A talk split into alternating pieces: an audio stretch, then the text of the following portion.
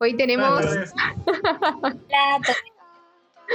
Hoy tenemos, y siempre digo que tenemos una gran temática, ya estoy como chamullera, pero de verdad tenemos una gran temática. Una temática que me, en particular me fascina y mucho.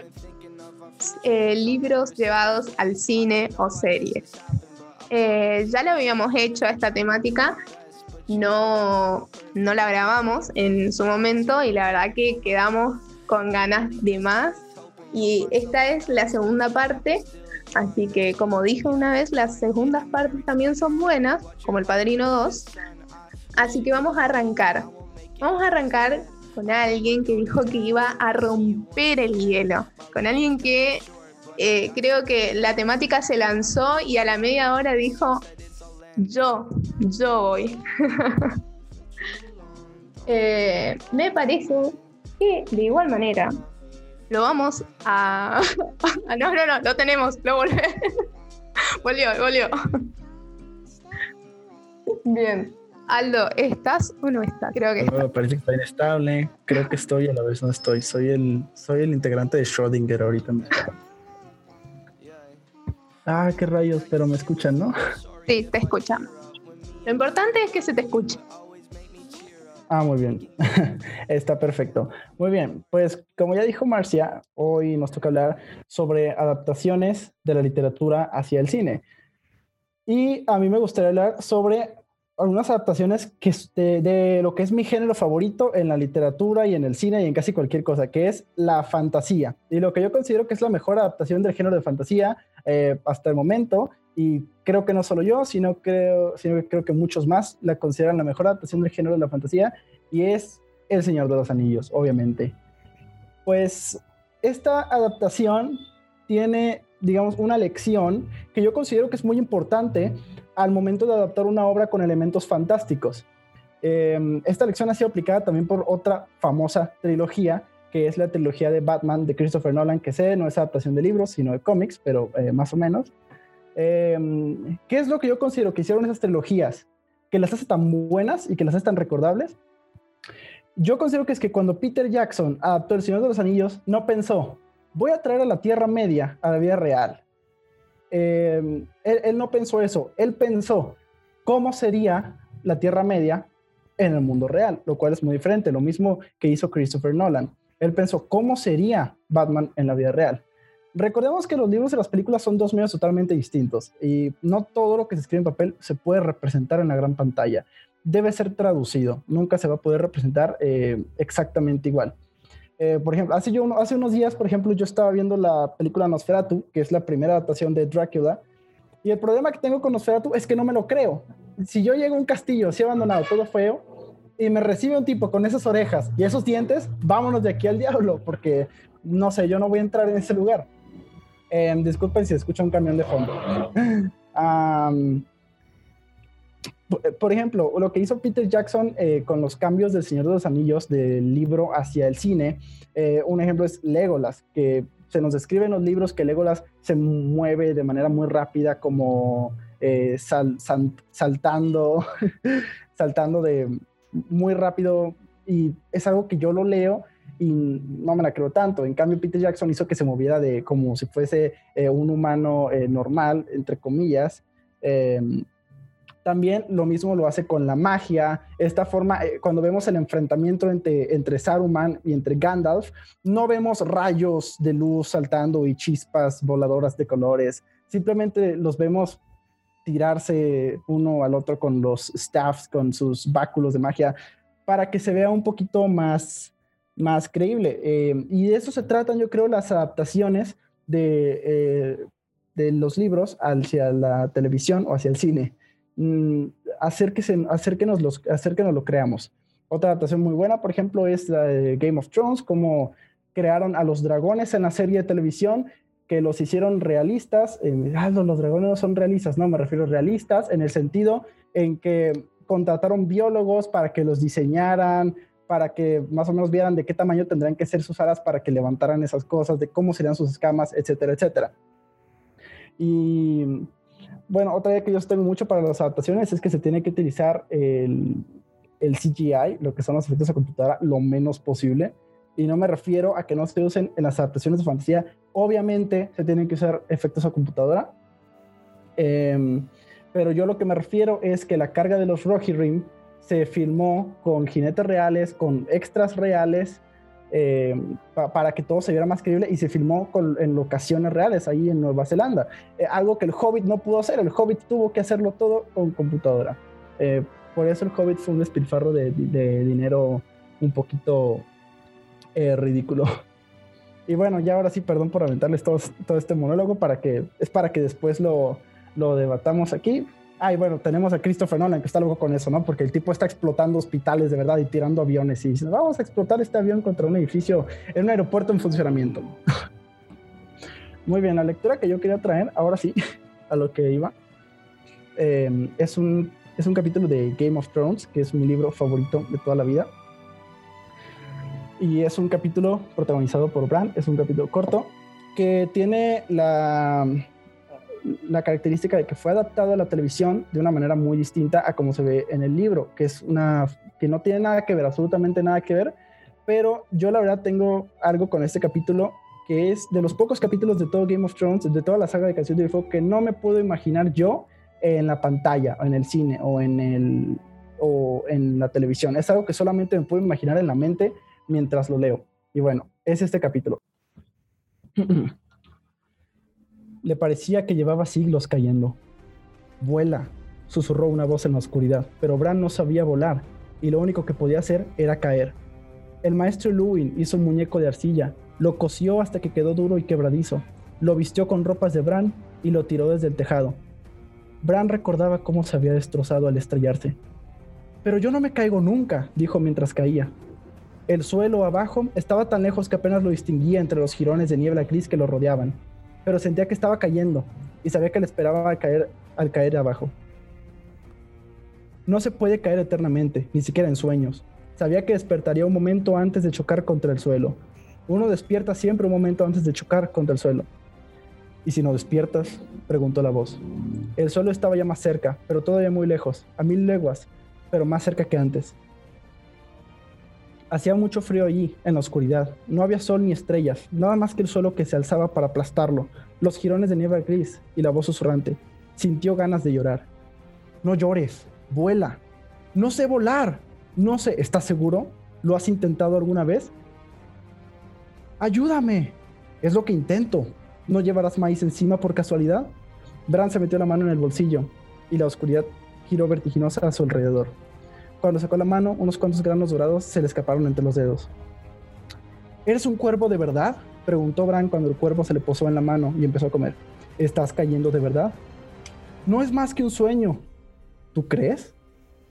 Cuando choque contra el suelo, me despertaré. Cuando choques contra el suelo, morirás. Bran miró abajo, ya alcanzaba a ver montañas con las cumbres cubiertas de nieve y ríos como, como hebras de plata entre los bosques oscuros. Cerró los ojos y se echó a llorar. Así no ganas nada, ya te lo he dicho. Tienes que volar en vez de llorar. Venga, no es tan difícil, yo estoy volando. Tú tienes alas. A lo mejor tú también. Hay alas de muchos tipos. Bran se miró a los brazos y las piernas. Estaba muy delgado, no era más que piel tiesa sobre los huesos. ¿Siempre había sido tan flaco? Trató de hacer memoria. Un rostro surgió de la nieve gris, brillante, dorado, y se, se cernió sobre él. ¿Qué cosas hago por amor? dijo. Bran gritó. El cuervo remontó el vuelo con un graznido. Olvídate de eso. No pienses en eso. Es lo que menos falta te hace. Olvídalo. Olvídalo. Bran caía más deprisa. Los jirones de nieve gris aullaban a su alrededor. Se desplomaba hacia el suelo.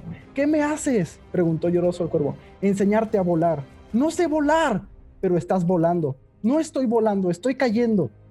Todo vuelo comienza con una caída. Mira abajo. Me da miedo. Mira abajo. Bran miró y sintió como si se le licuaran las entrañas. El suelo ascendía hacia él a toda velocidad. El mundo entero se extendía ahí. Era un tapiz blanco, castaño y verde. Veía el reino entero y a cada uno de los que ahí se encontraban. Vio Invernalia como lo veían las águilas. Los esbeltos torreones parecían chatos y rechonchos desde arriba. Vio al maestro Lewin en su balconada, estudiaba el cielo a través de un tubo brillante de bronce y tomaba notas en un libro con el sueño fruncido. Vio a su hermano Rob, más alto y fuerte de como lo recordaba. Vio a Hodor, el gigante bobalicón de los establos, que llevaba la fragua de Mick en un yunque cargado de del hombro, igual que otro cualquiera podría cargar una bala de heno. En el corazón del bosque de dioses, el gran anciano blanco se inclinó sobre su reflejo en el estanque negro. Las hojas crujían en el viento gélido. Cuando se percibió la mirada de Bran, alzó los ojos de las aguas tranquilas y se los devolvió con, con deliberación. Miró hacia el sur y vio la gran extensión verde azulada del tridente. Vio a su padre suplicarle algo al rey con un rostro desencajado por la pena. Vio a Sansa llorar hasta quedarse dormida y a Arya vigilar en silencio mientras ocultaba secretos en lo más profundo de su corazón. Alzó la vista y miró hacia la otra orilla del mar, del mar angosto, hacia las ciudades libres y el verde mar Dothraki, y aún más allá hacia Vaes Dothrak. Bajo su montaña, hacia las tierras fabulosas del mar de Jade, hacia Shai de la sombra, donde los dragones se agitaban a la luz del anochecer. Y por último miró al norte. Vio el muro, que brillaba como cristal azul, y a su hermano bastardo John, que dormía sobre una cama fría, con la piel cada vez más pálida y, encallecida a medida que el recuerdo del calor se disipaba y miró más allá del muro, más allá de los bosques interminables cubiertos de nieve, más allá de las orillas heladas y de los grandes ríos de hielo, azules de puros blancos, más allá de las llanuras de lo que nada podía crecer ni vivir. Miró hacia el norte, y más al norte, y más al norte, hacia el telón de luz que había al final del mundo, y más allá del telón. Bien, ya lo sabes, le susurró el cuervo posado en su hombro. Ya sabes por qué tienes que vivir. ¿Por qué? preguntó Bran sin comprender. Porque se acerca el invierno.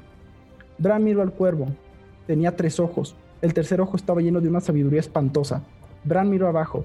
Ya no había nada más que nieve y frío y muerte. Un páramo helado en el que se alzaban fríos carámbanos dentados, como brazos a la espera de acogerlo. ¿Un hombre puede ser valiente cuando tiene miedo? Oyó que preguntaba su voz, tenue y lejana.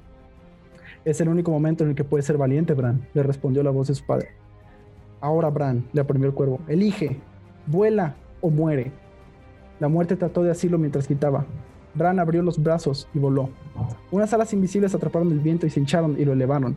¡Vuelo! gritó emocionado. Ya me he dado cuenta, dijo el cuervo de tres ojos. Echó a volar y aleteó su rostro, demorándolo, cegándolo, cuando las plumas le golpearon las mejillas. Bran se tambaleó. El cuervo le asentó un picotazo en la frente. ¿Qué haces? El cuervo vio el pico y graznó. Fue un chillido agudo de miedo, y de los jirones de niebla gris que se remolinaban a su alrededor, se desgarraron como un velo y vio que el cuervo no era tal, sino una mujer, una criada de larga cabellera negra a la que había visto antes. ¿Dónde? En Invernalia, claro. La recordaba bien. Y entonces se dio cuenta de que estaba en Invernalia, en una cama, en una habitación helada de la cima de una torre. Y la mujer de pelo negro dejó caer la palangana de agua, que se estrelló contra el suelo y corrió escaleras abajo gritando: ¡Está despierto! ¡Está despierto! Bran se tocó la frente entre los ojos, aunque le quemaba la zona que el cuervo le había picoteado, pero no tenía nada ni sangre ni herida alguna. Se sentía debilitado y mareado. Trató de salir de la cama, pero no pudo. En aquel momento percibió que algo se movía junto al lecho, justo antes de caer con agilidad sobre sus piernas. No sintió nada. Un par de ojos amarillos brillantes como el sol se clavaron en los suyos. La ventana estaba abierta y la habitación hacía frío, pero la calidez que emanaba el lobo lo envolvió como un baño caliente. Bran se dio cuenta de que era su cachorro, cuando su hermano Rob irrumpió en la habitación jadeante tras subir a toda velocidad los peldaños de la torre, el lobo guargo lamía el rostro de Bran. El niño alzó la vista con calma. Se llama Verano, dijo. Ah, muy bien, pues este es un capítulo Em, de, eh, como ya vimos, el protagonista Bran. Quienes conozcan Game of Thrones, pues conocen al personaje y sabrán, si vieron la serie, que en la serie este capítulo está adaptado de una manera totalmente distinta, no tiene nada que ver con Bran cayendo y viendo un montón de cosas. En la serie nos lo muestran esto como una escena de Bran practicando su tiro con arco y después se le aparece un cuervo y listo. Como les digo, hay muchas cosas que son un poco más difíciles de traducir hacia la televisión. Y bueno, Espero a ver qué opinan ustedes respecto a todo lo que dije. Eh, muchas gracias. Gracias, Aldo. Eh, excelente introducción y fabulosa lectura. Eh, amo Games of Thrones, así que me alegro mucho que lo hayas traído. Bien, abrimos debate. Mati. Em, yo quiero eh, volver un poco a lo, a lo, que comentó Aldo al principio cuando habló sobre Nosferatu y, y esto de hacer creíbles las adaptaciones, ¿no? Lo importante que es. Y yo anoté ahí en el chat, puse el síndrome del sótano porque tengo como un parámetro con el cual muchas veces uno puede decidir si seguir mirando la película o si no vale la pena. Eh, el síndrome del sótano es por ahí la versión acotada. Eh, el nombre completo sería La chica que baja en calzones al sótano. ¿A qué me refiero? Una chica está durmiendo, eso sí, tiene que ser muy bonita porque en las películas, si las chicas no son muy bonitas, hay que esmerarse en lograr un buen guion y eso es mucho más difícil.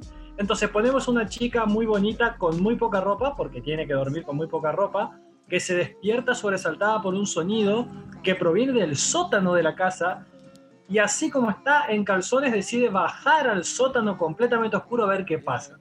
Bueno, ese es el punto de quiebre donde uno tiene que dejar de mirar la película.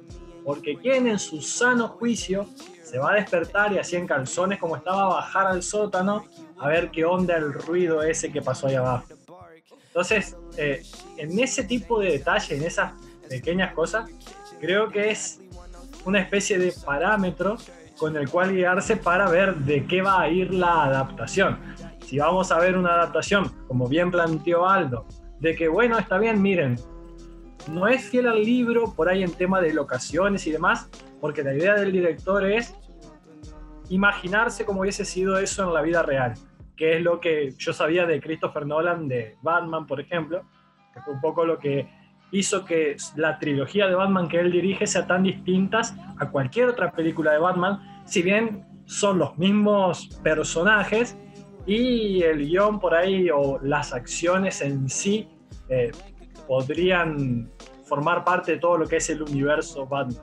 Pero es como que tiene esa vuelta de tuerca y al pensar cómo hacer para traer el mundo de Batman al mundo real, lleva también a tener que pensar en un trabajo de humanización de los personajes que a la hora de adaptar una obra, sobre todo del género fantástico, como bien explicó Aldo, es doblemente difícil.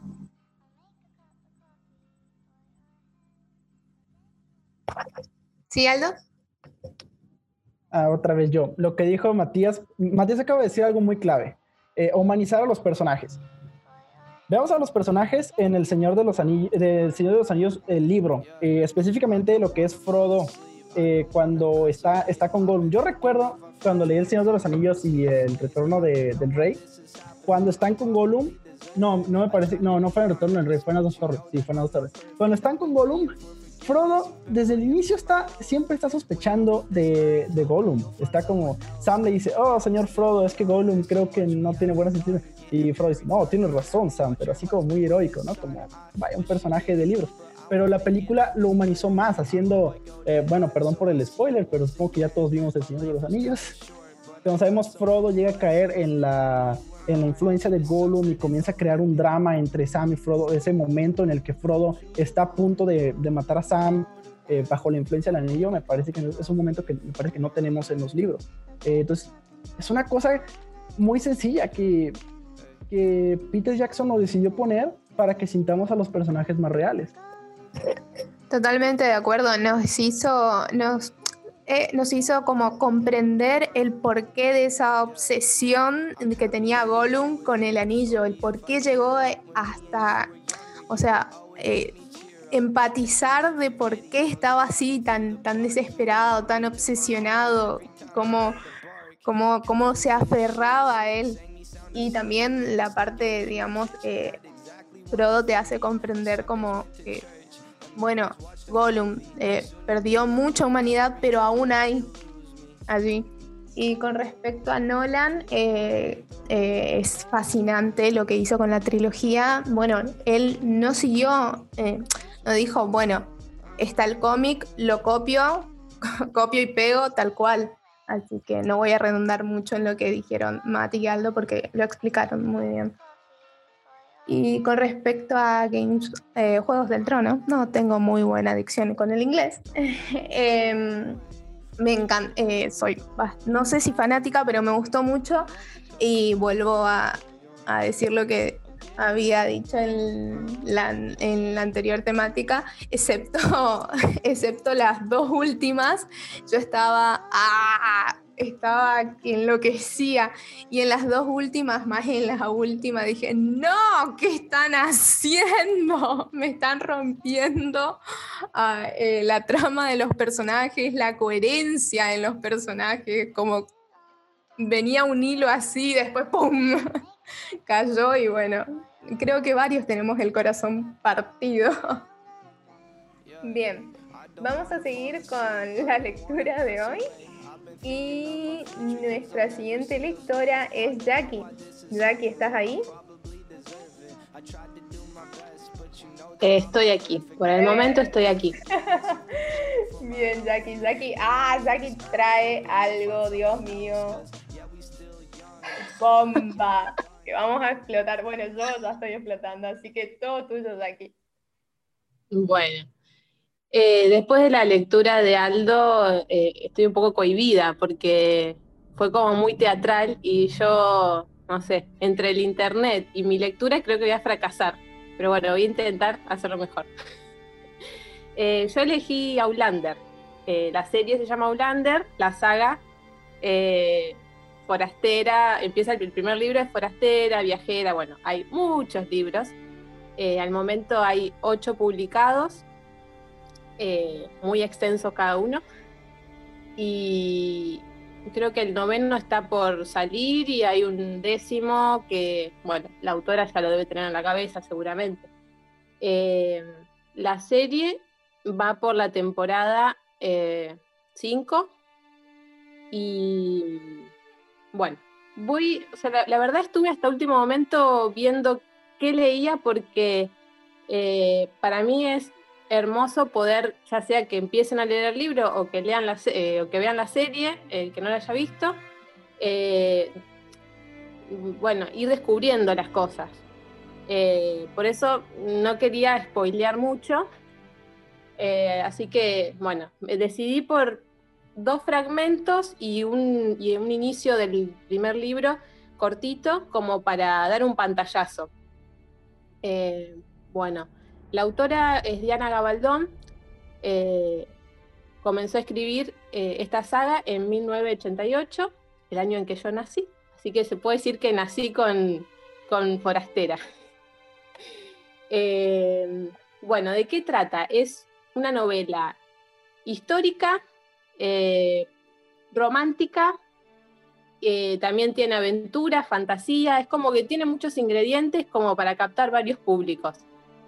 Eh, romántica porque tiene una, eh, una relación eh, amorosa que es, creo que a todo el mundo, especialmente a las mujeres, nos deja enamoradas. histórica porque se desarrolla en dos tiempos.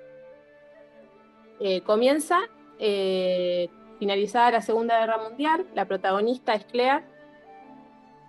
bueno, ella va con su marido, que es inglés, a, Escocia, de luna de miel, y allí en el pueblo Inverness hay una, un círculo de piedras, como, bueno, como círculo, el círculo que, del que habla en la novela no existe realmente, pero es bastante común, en, tanto en Inglaterra como en Escocia, eh, hallar esos círculos de piedras y bueno, hay como una especie de, fantasía respecto de esas piedras que son un portal del tiempo, o sea, para viajar en el tiempo. Eh, de casualidad, podríamos decir, o destino, Claire toca esas piedras y se transporta a 1743, eh, o sea, 200 años antes eh, y bueno, ahí es donde comienza su otra vida. O sea que por eso es que también eh, es una ficción histórica, porque además que empieza después de la Segunda Guerra Mundial, también después se retrotrae a, eh, bueno, al 1700. Así, ella estaba casada en, la, en el presente y, bueno, van a suceder otras cosas en el pasado. Ella, no todas las personas pueden viajar a través de esas piedras, ella tiene algo especial que todavía no sabemos, o sea, por el momento todavía no sabemos qué es lo que hace que ella pueda viajar. Hay personas que pueden viajar y hay personas que no. Bueno, eh, voy a leerles una, especie de, frase que dice la autora antes de empezar con los capítulos. No es un epílogo, pero no es un epílogo, perdón, no es un prólogo, pero más o menos. Dice, siempre desaparece gente. Pregúntale a cualquier policía. Mejor aún, pregúntale a cualquier periodista.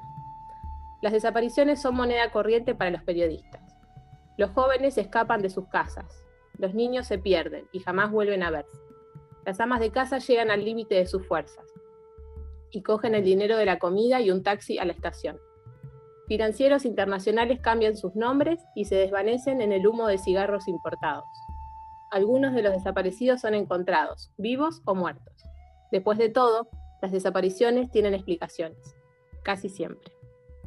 Bueno, con esta frase comienza y bueno, yo seleccioné una partecita del primer capítulo eh, que habla del momento en que ella va sola al círculo de, piedras y, bueno, tiene ese viaje en el tiempo. Eh, dice, la roca más alta del conjunto estaba partida, con un corte vertical que dividía las dos grandes mitades. Era curioso, pero ambas partes habían sido separadas de, forma, de alguna forma. Si bien se notaba que las superficies enfrentadas se encajaban, estaban apartadas por una abertura de casi un metro, un metro de ancho. Oí un zumbido proveniente de algún lugar cercano. Pensé que tal vez hubiera un panal de abejas en alguna grieta de la piedra, y apoyé una mano en la roca para inclinarme dentro de la abertura. La piedra gritó. Me eché hacia atrás con rapidez. Tropecé en el césped y caí sentada. Clavé la mirada en la roca sudando. Jamás había escuchado un sonido semejante. No es posible describirlo, excepto diciendo que era el tipo de grito que se podría esperar de una piedra. Fue horrible. Las demás rocas comenzaron a gritar. Se sentía el fragor de una batalla, lamentos de hombres agonizantes y caballos destrozados. Sacudí la cabeza para despejarme, pero el ruido continuó. Logré ponerme de pie y trastabillar hasta el borde del círculo. Los sonidos me rodeaban, haciendo que me dolieran los dientes y la cabeza me diera vueltas. Se me nubló la visión. La verdad es que nada se movió, nada cambió. Al parecer, nada ocurrió y sin embargo experimenté un terror tan grande que perdí la noción de quién era y dónde estaba. Me hallaba en el corazón del caos y ninguna facultad física o mental servía para nada. No puedo decir que estuviera inconsciente, pero durante un lapso no tuve conciencia de mí misma. Me desperté, si esa era la palabra, al tropezar con una roca cerca del pie de la colina. Resbalé y me detuve en la hierba densa de la base. Estaba mareada y aturdida.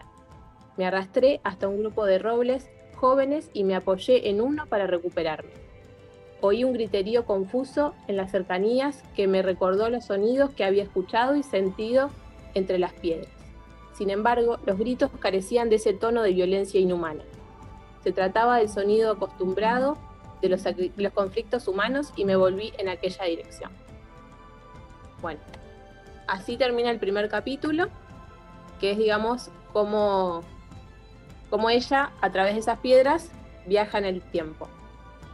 Y después, bueno, estaba bastante en duda si poner alguna parte de estas o no, pero bueno, eh, voy a leer una parte que es, eh, es un spoiler, pero bueno, no importa, merece la pena.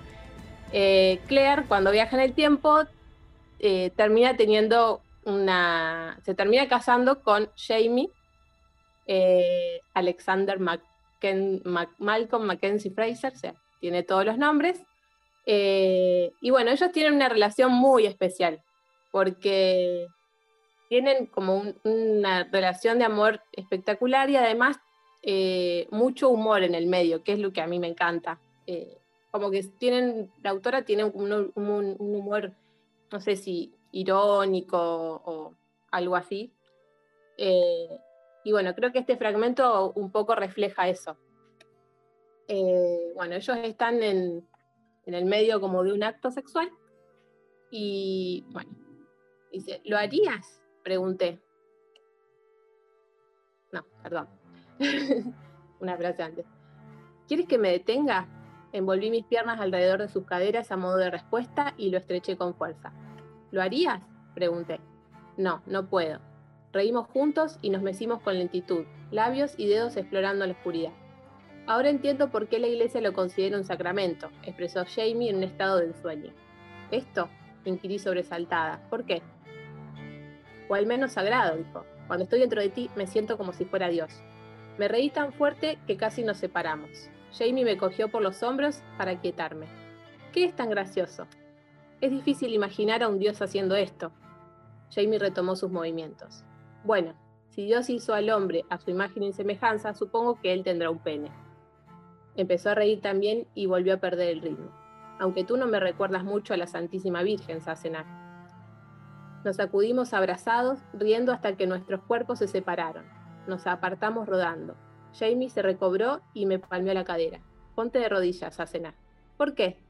Si no me dejas ser espiritual al, al respecto, tendrás que tolerar mi naturaleza más baja. Seré un animal. Me mordió el cuello. ¿Qué prefieres? ¿Un caballo, un oso o un perro? Un erizo. ¿Un erizo? ¿Y cómo hacer amor un erizo? preguntó. No pensé, no lo haré, no debo hacerlo, pero lo hice. Con mucho cuidado, repliqué sin poder reprimir la risa. ya sabemos ahora lo antiguo que es eso, pensé. Jamie se dejó caer un ovillo y jadeando de risa. Por fin se repuso y se arrodilló. Tanteó la mesa para encender la vela y resplandeció como un ámbar rojizo en la oscuridad del cuarto cuando la mecha prendió y la luz aumentó a sus espaldas. Se desplomó a los pies de la cama, con la sonrisa en los labios, yo todavía temblaba con espasmos de risa. Me pasó el dedo de la mano por el rostro y adoptó una expresión de falsa severidad. Bueno, eh, eso es todo. Eh, me quedan muchísimas, muchísimas cosas por contar, eh, pero es tanto que no, no sé por dónde empezar. Prefiero que por ahí, si, no sé, si quieren hacer alguna pregunta. Eh, tiene mucho que ver con la historia escocesa también. Hay que le gusta la historia escocesa y eh, todo el tema de los clanes. bueno, también tiene un poco el tema de, la, de las druidas, o sea, un poco de, la, de los celtas. Es como mezcla demasiadas cosas y, eh, no sé, eh, para mí me encanta, así que si alguien, no sé si alguien lo ha visto, creo que Marcia sí. Eh, bueno, dejo abierto por si alguien quiere consultar algo. Gracias, Jackie. espectacular tu lectura, Genial, bienvenido Jamie, bienvenida Claire al Club Literario. como siempre formamos Fans Club, creo que eh, entra de cabeza al Colorado, me, imagino, ¿no? Aldo. Ah, sí, entonces, esta saga de Outlander es ficción histórica, pero a la vez es fantasía, es como que las dos combinadas. Oh, eh, sí, sí, eh, obviamente que también es fantasía porque todo lo que es viajes en el tiempo se va a dar durante toda la, serie, no es solamente en ese momento, sino que hay, bueno, mucho, mucha historia por detrás y, eh, sí, después no hay, no hay seres mitológicos ni nada, pero sí, por ejemplo, eh, bueno, eh, las reuniones de las druidas que son en realidad humanas, son humanas, pero, pero bueno, está todo ese misticismo. pero bueno, podría decir que salvo los viajes en el tiempo y, esa cosa de, las druidas y demás, no hay más nada fantástico. Eh, eso solo.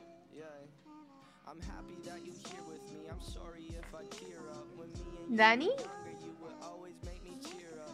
Eh, primero iba a decir que me encantó porque me encanta la serie. No leí los libros, pero me encanta, me encanta la serie.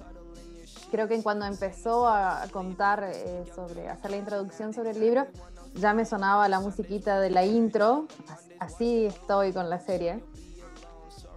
Eh, nada, que iba a aportar más a lo que dijo eh, Jaque, que sí, tiene bastante historia, es como 50 y 50, o inclusive un poco más, porque es, toma un rol muy importante el tema de la historia, en, las partes en las que están metidas los clanes y todo esto que decía ella, y las luchas, que, las, las guerras a las que eh, asiste Jamie y todo su clan y todos sus eh, parientes ahí el tema de cuando, bueno, ella vuelve y vuelve a su tiempo y hay también otro trasfondo histórico y es como que siempre está muy presente y hay mucho conflicto con eso. A la par de la cuestión romántica que es muy linda, obviamente, y nada, me gusta mucho. Mati. No me acuerdo lo que. Ah, sí, lo de. Lo de los druidas, ¿no? Que los, o sea, lo de los druidas no tiene absolutamente nada de fantasía, así como tenemos los chamanes o los sacerdotes o los. Los druidas son seres humanos que comandan un determinado conjunto de creencias de carne y hueso completamente reales que existieron realmente, o sea, que siguen existiendo, tal vez no tengo conocimiento de ello, pero o sea, eso no es fantasía, eso es real. Y lo otro que iba a decir, que ahora me acordé, em, yo creo que ya se los comenté alguna vez, hemos hablado de esto en otro Zoom, que con respecto a lo que es la historia y las adaptaciones, y cuál es mi postura como profesor de historia frente a eso. Y que yo ya les había dicho que como, o sea, siempre y cuando se trate de ficción, no hay ningún problema. O sea, si yo quiero aprender historia, agarro el libro de historia. Si yo quiero ver una serie ficticia ambientada en un tiempo histórico, y no me importa si es muy preciso o no, porque de todas maneras no deja de ser ficción. Que creo que lo que pasa, me yo en esta serie miré tres o cuatro capítulos, no me pude enganchar, miré hasta que se juntan, hay una especie de banquete en un castillo escocés. No sé, había gente juntando hierbas ahí en, el, en la huertita al costado del castillo. Tengo como flashes nomás de lo que era la serie. Em, lo que noté es que, por ejemplo, pasa lo mismo que, por poner algo que tengo mucho más presente, con Peaky Blinders. O sea, Peaky Blinders es una serie ambientada en un determinado contexto histórico, o sea, en un lugar y en un tiempo, pero lo que cuenta la serie, o sea, lo que cuenta la historia de Peaky Blinders, no es real, es ficticio. O sea, sí toma la ambientación, toma cómo era el lugar, toma el contexto de la revolución industrial, de la Gran Depresión, y bueno, tenemos pendiente ver qué va a pasar ahora en torno a que se desate la Segunda Guerra Mundial, pero no pasó en la vida real tal como la serie lo plantea. Y lo que yo noté de Outlander es que respeta por ahí bien lo que es el tema de, la cuestión de los clanes, las tensiones eh, políticas, geográficas entre los diversos grupos, pero no es exactamente así como sucedió. Gracias, Mati. Sí, eh, a mí particularmente también, como dijo Jackie, me gusta mucho la serie, eh, me gusta mucho el paisaje, la fotografía, el vestuario. El vestuario es increíble. Eh, lo que hicieron. Así que es una serie muy, muy entretenida porque como dijo Jackie, tiene un poco de todo, aparte de un poco de, historia, tiene esa ciencia ficción de los viajes en el tiempo, tiene amor, tiene aventura, así que es bastante entretenida. Bien, seguimos con las lecturas de hoy y nuestro siguiente lector es Matías. Así que Mati, todo tuyo. Hola grupete, ¿cómo andan? Los extrañé el viernes pasado y se los dije hoy cuando no estaban grabando, así que que quede en la grabación porque si van a decir, no, este muchacho es un desalmado que se va por ahí, ni se acuerda de nosotros, pero estoy haciendo un corazoncito con la mano que se ve en el video, pero que no va a salir en el audio. Em, hoy era más o menos el mediodía y Marcia me dice, che, que vas a leer? Y yo todavía no tenía ni idea porque llegué a casa hará una hora más o menos y me acordé que tenía en la estantería el libro de una película de la cual yo quiero hacer hincapié por ahí más en el libro que en la película, porque la película medio que pasó desapercibida y de toda la gente a la que yo le he preguntado, che, ¿viste tal película? Todos me han dicho que no, nadie la conoce. Pero el libro en cuestión es La Esfinge de Robin Cook. Es un libro algo viejo, o sea, es de 1979 la película se hizo en el 81, un par de años más tarde. Eh, básicamente, así haciendo como una especie de resumen, eh, la trama abarca a una egiptóloga, una chica que estudia egiptología, que cumple el sueño de su vida de viajar hasta Egipto, ella es norteamericana, para estudiar en vivo y en directo, de primera mano, aquello que viene estudiando en los libros hace años en una tienda de antigüedades, por esas cosas que suelen pasar en las historias, sobre todo en películas y libros, ella presencia involuntariamente un asesinato ligado al robo de una antigüedad en esa tienda en la que estaba. A partir de ahí se va a ver envuelta en una trama que involucra el mercado negro, la venta ilegal de antigüedades. Eh, lo que a mí me llamó la atención del libro que de hecho de este libro ya hice una reseña en mi canal de YouTube, así que vayan a verlo si no la vieron, especialmente eh, de Real Javi. En el libro a mí lo que más me llamó la atención es cómo Robin Cook, que es un autor que tiene cantidad de libros, él es médico y la mayoría de sus libros están relacionados con la medicina. De hecho, ha escrito libros de superventas como Coma, por ejemplo. Em, él lo que hizo fue plantear como héroe o como protagonista a una mujer. O sea, y puso a una mujer en el centro de la escena hacia fines de la década del 70, donde el mundo estaba atravesando una situación bastante complicada y donde no podemos hablar de la mujer con el mismo rol protagónico que tiene hoy en día. Entonces eso fue lo, lo, primero que me llamó la atención. De hecho, cuando yo hago la reseña del libro, digo que es increíble la actualidad que tiene un libro escrito hace 40 años. Parece que hubiese sido escrito la semana pasada. Dentro de la historia yo tomé un fragmento que es donde Erika, que es la protagonista, hace un descubrimiento importante para todo lo que tiene que ver con la egiptología y demás. El libro está narrado como en varios tiempos históricos también. O sea, el presente del libro transcurre hacia fines de la década del 70, que es cuando está situada la historia, que es cuando se escribió. Después hay acción también que transcurre a principios del siglo XX, que es cuando se descubre la tumba de Tutankamón. Y hay otra línea de acción que transcurre en el antiguo Egipto como si fuesen tres tiempos que van pasando en paralelo. Yo les voy a leer un fragmento muy cortito que tengo señalado por acá.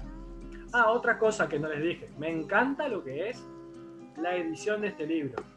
Es un libro de tapa dura, muy raro, que está impreso en Colombia en 1980 y que yo conseguí en una librería de usado. Y que por esas casualidades de la vida es el mismo libro que yo había leído cuando era chico, sacándolo de, prestado de la biblioteca de acá de San Javier.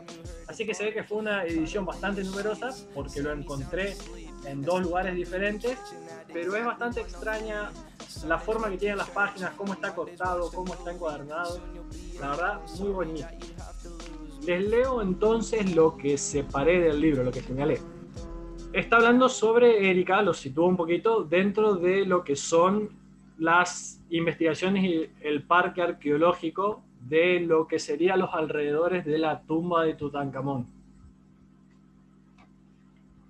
Lentamente atravesó el cuarto con su horripilante testimonio de crueldad y comenzó a descender un largo tramo de escalones que terminaban en una pared de mampostería. En ella, Ramán había practicado una gran abertura y Erika entró en otra cámara de dimensiones mucho mayores. Cuando la luz penetró en la oscuridad, Erika lanzó una exclamación de asombro y se apoyó contra la pared para mantener el equilibrio. Delante de sus ojos se extendía un cuento de hadas arqueológico. La cámara estaba sostenida por cuatro macizas columnas cuadradas. Las paredes habían sido pintadas con exquisitas imágenes del antiguo panteón egipcio. Frente a cada una de las deidades estaba la imagen de Seti I. Erika había descubierto el tesoro del faraón en su tiempo, Nenefta comprendió que el lugar más seguro para un tesoro era estar colocado debajo de otro tesoro. Avanzó cautelosamente sosteniendo la lámpara en forma tal que la luz vacilante jugara sobre los innumerables objetos cuidadosamente almacenados en la habitación. En contraste con la pequeña tumba de Tutankamón, allí no existía el desorden. Cada cosa ocupaba su lugar. Las carrozas doradas parecían estar a la espera del momento de ser atadas a un caballo. Alineados contra la pared de la derecha, había enormes cofres y arcas verticales con cedro con, con incrustaciones de ébano. Una pequeña arca de marfil se hallaba abierta y su contenido de joyas de sin igual elegancia había sido cuidadosamente colocado sobre el piso. Sin lugar a dudas, allí estaba la fuente de los robos de Ramán. Mientras paseaba alrededor de las columnas centrales, Erika descubrió otra escalera. Esta conducía a una habitación de las mismas dimensiones que la anterior y también estaba atestada de tesoros. De ella partían varios pasillos que llevaban a otras tantas cámaras. Dios mío, exclamó nuevamente Erika, solo que esta vez su exclamación no fue de horror, sino de estupefacción se dio cuenta de que se hallaba en un vasto complejo de cámaras que se extendían hacia arriba y hacia abajo en sorprendentes direcciones. Sabía que estaba contemplando un tesoro cuya riqueza estaba más allá de toda comprensión. Y mientras continuaba paseándose por el lugar, pensó en el famoso escondrijo de Dey el Bari, descubierto a fines del siglo XIX y que había sido cuidadosamente explotado por la familia Rasul durante 10 años. Aparentemente allí, la familia Ramán I y luego la familia Abdullah habían estado haciendo lo mismo. Bueno, hasta ahí el pequeño fragmento donde ella se topa con una especie de gran hallazgo arqueológico, ya que por disposición de los arquitectos de los faraones, cuya obsesión era preservar el tesoro con el que se enterraba el faraón de los saqueadores de tumba, tuvo como la brillante idea de dejar una especie de tesoro al descubierto, debajo del cual se, se escondía el verdadero tesoro, que era mucho más grande. Gracias, Mati. Ah, Matías, es respecto al tema que habíamos discutido antes de tu, de tu lectura. Ya que tú eres profesor de historia y eso, ¿qué opinas si hay, si crees que hay películas, eh, adaptaciones de hechos históricos que sí son precisas? Porque si hacemos siempre las películas 100% precisas, es decir, la película Atrápame si puedes, de Steven Spielberg, que nos cuenta la historia de Frank Abagnale. Si la hubieran hecho 100% fiel a la historia real, yo creo que hubiéramos tenido la película más aburrida de la historia. Sin embargo, tenemos películas como La Caída, la de la caída de Berlín y eso, que dicen que es una película 100% vaya precisa. ¿Tú qué opinas de, eh, de ello? Eh, vos decís la película, bueno, vos me vas a matar porque acá el que habla alemán sos vos, no yo, pero creo que es Der Artengang, no sé qué, algo así. O sea, la eh, exactamente. Em, a ver, ¿qué tan preciso puede ser desde el punto de vista histórico una conversación que dos personas tuvieron a solas? Y eso es más que nada conjeturas. Pero yo creo que a la hora de elaborar una película o un libro, que no tiene por premisa la erudición, sino el entretenimiento, eh, vos te podés tomar de todas las fuentes que quieras para tratar de ser lo más verídico posible, pero va a llegar un punto en que vas a necesitar el elemento ficticio, porque si no, como bien dijiste vos, se puede volver algo terriblemente aburrido, y a lo mejor la premisa está buena y con un poquito de condimento queda genial. Ah, dicho sea de paso, por ahí porque vi que sos medio fan de Dunkerque también. Eh, también está, o sea, es como que está bastante bien logrado todo lo que es el contexto y demás. A ver, punto por punto, la película, minuto a minuto, obviamente incluye un montón de cosas de ficción. Pero si nos basamos en lo que son los elementos de base, está muy bien documentada. Qué y por ejemplo, un, se me viene a la cabeza de, de, el ejemplo contrario o el contraejemplo sería eh, Bastardo sin Gloria, donde directamente toman algo de la realidad para hacer algo completamente ficticio. Otra peli buenísima, ¿no? Uh, terrible. Eh, está en Netflix, ya habilitada para los que quieran verla. Que me encantó la forma de, la dirección que le dio el, eh, el director, valga la redundancia, está muy, muy buena. Está increíble. Qué suerte que el director dirige la película. Ah, ¿viste? Hay películas que no. Que lo varió, ¿eh? Bien. Vamos a seguir con las lecturas. Y la última nos trae Patricia. Nos trae Patricia en forma de audio. Ella hoy no pudo estar, pero eh, no quiso, no quiso que nos perdamos un poco de la lectura que, que preparó, así que espero que todo salga bien. Así que lo voy a Una participante de Schrödinger. Bien. Cualquier cosa que se escuche mal, se escuche un poco más bajo, me van avisando, haciendo señas, cualquier cosa. Ahí. Hola, buenas. Espero que estén teniendo una buena tarde. Hoy quería hablarles un poquito de uno de los libros que escribió la autora chilena Marcela Paz, que se llama eh, Papelucho y el Marciano, la cual fue hecha película y estrenada acá en Chile en el año 2007. Eh, Papelucho es una serie de relatos, cuentos infantiles, las cuales eh, fueron escritos entre los años 1947 y 1974. Y estos libros se siguen editando y actualizando eh, hasta la fecha. Bueno, y ahora les voy a leer un poquito de este libro, el cual el lenguaje puede que suene un poco raro porque lo relata un niño. Esta mañana, cuando desperté, me encontré con la Domi llorando en la escalera. ¿Por qué lloras? le dije. Cuando a uno lo retan, no hay que llorar. No me han retado. Se sonó con el delantal. Tengo pena en el alma. Y luego el barraco. Si crees que se te murió alguien, acuérdate que no tienes familia, le dije para consolarla, pero resultó peor, más lloró. Si lloras de algún arrepentimiento, yo creo que Dios te perdonó. Lloró de pena y saltaban sus lágrimas por el delantal empapado. No sé si me sopló de, pero le dije, ¿es por el maestro gordo? Dijo sí con la cabeza y se le sollozó el cuerpo entero. ¿Se murió? Pregunté y se remeció en que no la hizo chillar de pena. Dicen que todos tienen remedio menos la muerte, le dije. Y como él está vivo, total. Claro que debe haber sido Det el que habló por mí, porque resultó mágico el freno de su pena.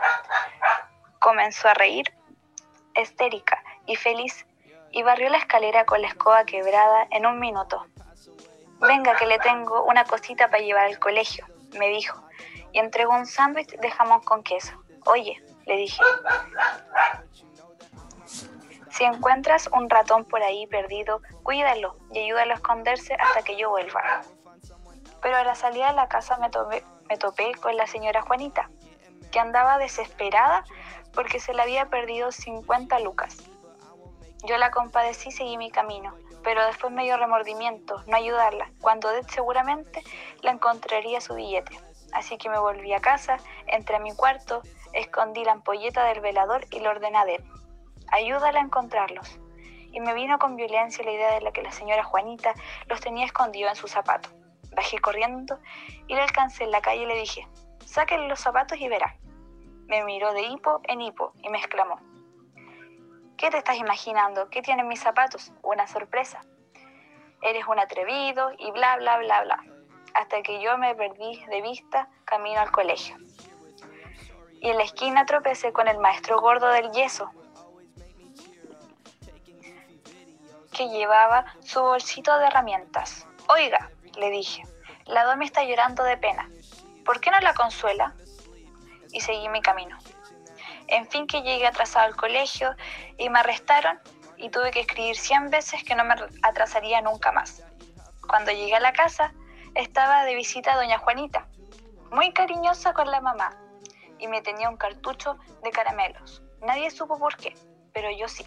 También la Domi estaba contenta y me imagino que el gordo pasó a consolarla. Lo único malo fue que ella, al hacer aseo, movió mi catre y descubrió la cueva y se la mostró a la mamá.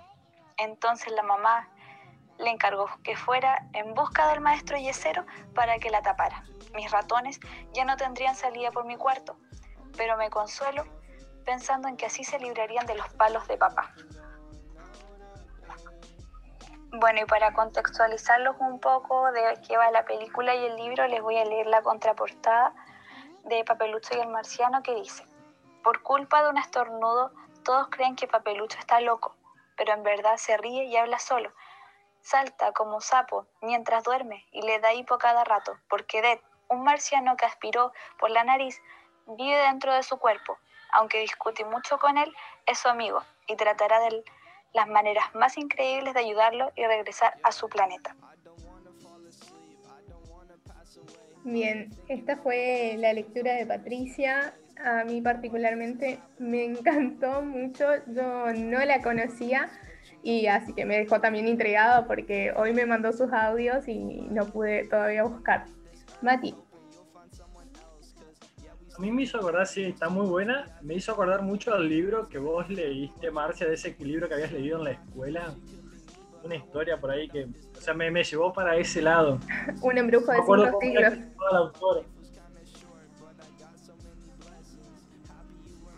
Ah, es, ese, ese mismo te decía que no me acordaba cómo se llamaba la autora. Eh, autora, en este momento me olvidé. Así es mi memoria. Bueno, vamos a viajar cinco siglos al futuro y vamos a traer el nombre de la autora. Es que eh, me parece que tiene, eh, bueno, eh, Patricia dijo que era chilena eh, y la autora de, Un embrujo de cinco, de cinco siglos también es chilena. Tienen unos tintes ahí bastante parecidos. Ana María Giraldes. Ahí está. No, quería, no quiero nunca, me quiero arriesgar porque eh, me olvido los autores que son allá de mm, los libros de secundaria y no quería cambiarle el nombre. Me acordaba que era Giraldes, no me estaba acordando el, el nombre. Es raro por ahí ver así eh, libros infantiles adaptados al cine o a series televisivas. Porque generalmente las películas o series para niños nacen ya como películas o series. Sí, totalmente. Eh, mm, vuelvo a decir, me dejó súper intrigada. Quiero buscar tanto el libro como la película. Eh, me pareció, ah, por, lo, eh, el poco párrafo que nos leyó, muy interesante, muy, muy tierna, pero con un trasfondo que, que te da como querer eh, investigar ahí un poco más de, de qué se trata. Acá dice eh, Aldo que Harry Potter es un libro de niños llevado al cine. Hola, eh, yo también quería sumar algo a lo que había dicho Mati de lo de- de que por lo general las historias de niños suelen ser llevadas al cine y eso, como que lo primero que por ahí se me vino a la cabeza fueron algunas eh, cuestiones, bueno, de cuentos con Disney y esas cosas a Disney, es lo primero que a uno a veces como lo más fácil que se le viene.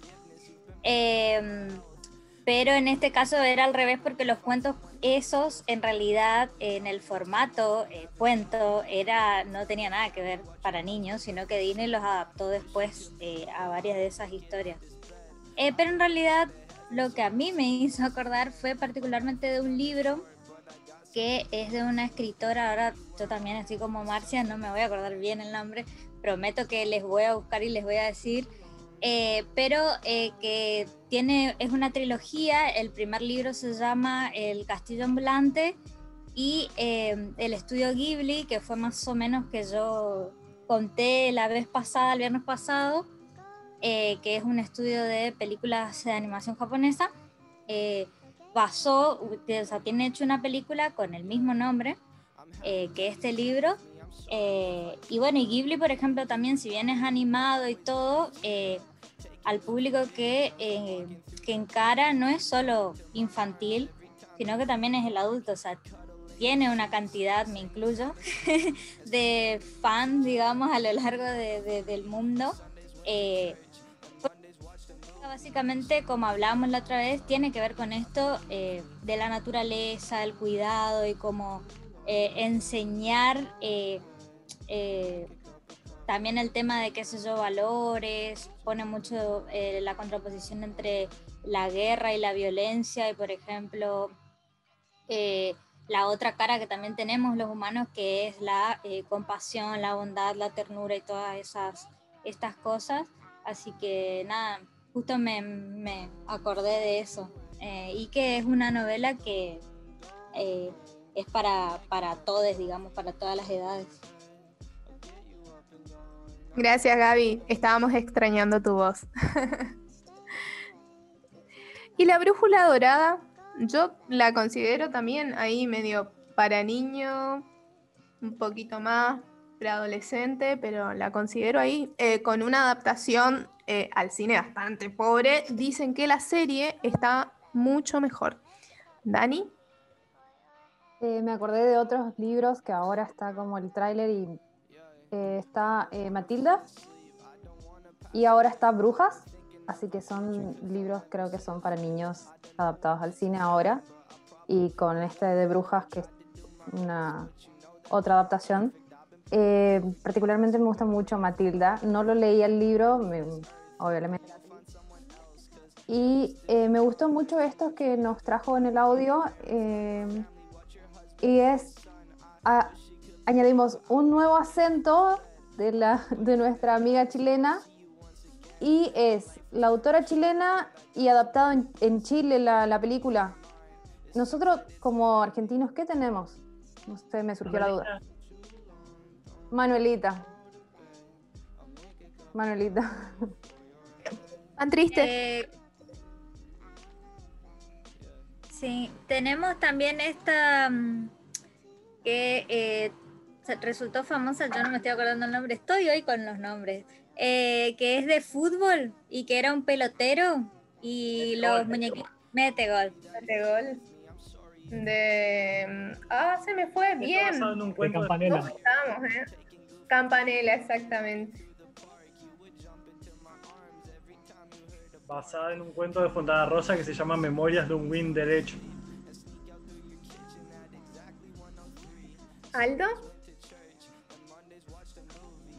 Ah, mencionaron a los hermanos, a los cuentos de los hermanos Grimm, de esos que se adaptaron a Disney. Tengo entendido que esos cuentos sí se, sí eran para niños. Solo que en ese tiempo los cuentos para niños eran como que un poquito más mala onda, más ojetes, como decimos en México, como para que los niños entendieran más. Por eso está el cuento de Hansel y Gretel, en que la bruja se los come y acá todo muy, todo muy mala onda, ¿no? Pero tengo entendido que sí eran eh, cosas para los niños. Y además, eh, al inicio que leí, bueno, que hablé del Señor de los Anillos, recordemos que El Hobbit es un libro para niños, cuando no sé si se consideraban, bueno, todavía se considera un libro para niños. El Señor de los Anillos a lo mejor ya no tanto, pero El Hobbit sí que lo fue. Narnia, eso también me acordé ahora. Sí, eh, van como saliendo a la luz. sí, Narnia, exactamente. ¿Mati? yo por ahí pensaba en, libros para niños, niños, niños de 0 a 3, 4 años. Yo no sé si le daría que lea Narnia a un chico de 3 años. Sería más para preadolescentes en todo caso. Un Manuelita, poner está bien, un Manuelita va para un chico de, de 2, 3, 4 años. Bien. Hay un problemita de... Se me congeló un poquito el asunto acá. Bueno, hoy tuvimos... Bastante Bastante. Sí, sí, totalmente. Estuvimos con un los problemas de internet, producción, todo. Pero aún así salimos victoriosos. Yo creo que salimos muy airosos. Podría ser peor. Y como dije, si a un programa de radio tan famoso como el de Andy Furnesop con Perros de la Calle le pasa esto, estos problemas técnicos y que hay que avisarle al conductor que, hay que, que tiene que activar el audio, a, nosotros está totalmente permitido, olvídense. Bien, antes de finalizar, vamos a develar la temática del próximo viernes. El próximo viernes y, vamos, a, vamos, a, vamos a seguir medio, no les digo en esta línea, pero en un, en un bracito de esta línea. Marcia, por favor, hablale al micrófono. Bueno, disculpa, es que tengo muchos ademanes, hago muchos ademanes. Los que me conocen ya saben que soy muy gestual y como que me cuesta mantener el, el cosito aquí.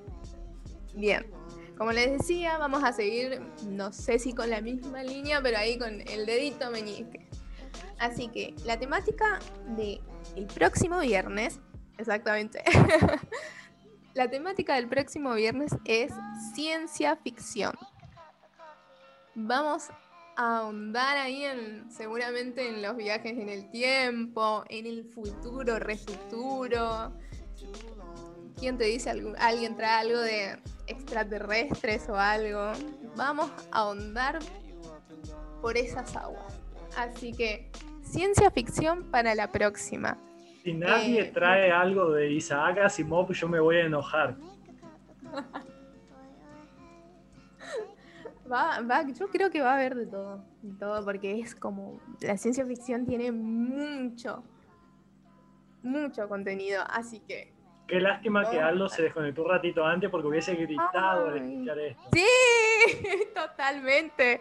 Pero bueno, ahora seguro nos, nos vas a estar escuchando en esta parte y, y- igual podemos, eh, puedo poner un grito, algo, que Aldo me grite y lo, lo acoplo ahí en el episodio. Está, ¿eh? Bien, muchas gracias a todos los lectores, gracias Mati, gracias Javi, gracias Dani, Gaby, Jackie, eh, Aldo. Ese pobre que no pudo salir, pero que Merce. la vamos a escuchar igual. Sí, no, aparte eso también le propuse a Merce, ya le adelanté la, la, la temática, le propuse que en vez de grabar el audio, lo lea ella misma el próximo viernes, que le cabe genial para que, para que se luzca. ¿Sí, Mati? Y, y propongo que votemos, o no votemos, mejor que lo designemos a dedo, nomás que Albus sea la mascota del club. Mi vida, sí, listo. Proclamado mascota del club literario Albus. Le va a encantar porque es súper figuretti, le encanta, le encanta mostrarse. Y ahora se está portando mal seguro por ahí, así que ya me tengo que ir a mirarlo. Para los que nos están escuchando, Albus es el perrito, pero perrito porque es perrito de Dani, que es una miniatura hermosa. Así que bueno chicos, nos estamos encontrando el próximo viernes a la misma hora en el mismo canal, con mejor internet y mejor menos internet. Buen fin de cuídense. Buen fin de. Chau, chau.